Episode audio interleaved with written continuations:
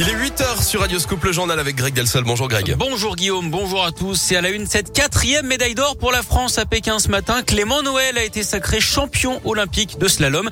Il avait terminé sixième hein, de la première manche avant donc de renverser la vapeur.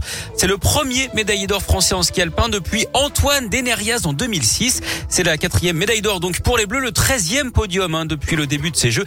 Et ce n'est peut-être pas fini puisque le relais féminin de biathlon est attendu sur les pistes chinoises. Départ prévu dans 45 minutes. Les Bleus font partie à des favorites.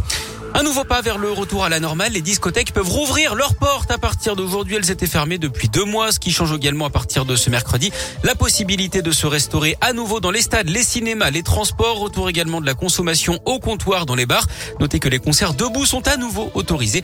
Concernant les passes vaccinaux qui devaient expirer hier pour près de 4 millions de Français, une tolérance a été accordée jusqu'à mardi prochain. Quelle place pour la justice dans notre société? Comment améliorer la situation des tribunaux français qui, pour la plupart, sont à bout de souffle? Les États généraux de la justice lancés en octobre par Emmanuel Macron se terminent. Un avis doit être rendu dans les prochaines semaines. En attendant les solutions qui pourraient être proposées, le constat, lui, est sans appel.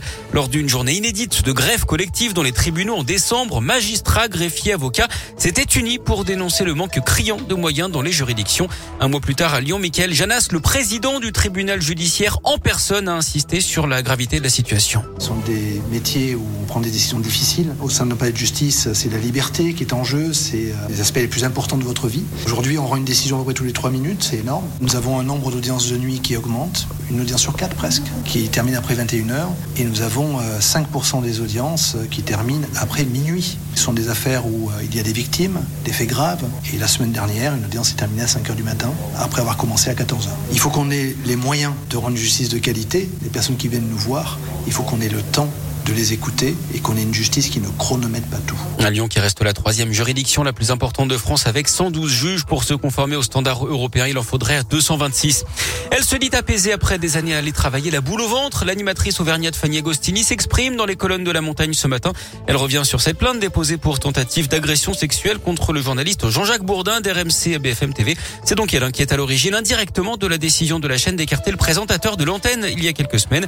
La jeune femme qui vit aujourd'hui en Haute-Loire de faits remontant à 2013 en marge d'un concours de pétanque. Il aurait tenté de l'embrasser à plusieurs reprises hein, et lui aurait envoyé des messages explicites. Comment réduire nos déchets? C'est une conséquence de la crise sanitaire. On commande de plus en plus de colis sur Internet. Le problème, c'est que la filière de recyclage du carton n'arrive plus à suivre le rythme. Lauriane Bouvier, une ingénieure matériaux lyonnaise, a trouvé une alternative, des emballages en biodéchets, plus précisément en résidus de fabrication de bière, la drèche. Ça reste de céréales a les mêmes propriétés que le carton. Lauriane Bouvier lance d'ailleurs une entreprise, hein, le Petit Boxon, et c'est aussi une opportunité pour les 280 brasseurs et microbrasseurs de la région la région Auvergne-Rhône-Alpes, c'est la deuxième région euh, productrice de bière. Et du coup, l'idée aussi, c'est de capitaliser sur une loi, euh, la loi AGEC, qui va obliger tous les producteurs de biodéchets euh, de trouver des solutions de tri à la source pour ces biodéchets. Et donc, nous, on, vient aussi apporter une solution à ces micro-brasseurs de ville ou même de campagne pour récupérer leurs déchets et qu'ils n'aient pas à s'en occuper à terme. Ces emballages en biodéchets sont facilement compostables et leur impact écologique est donc positif. Ils seraient tous fabriqués en Auvergne-Rhône-Alpes.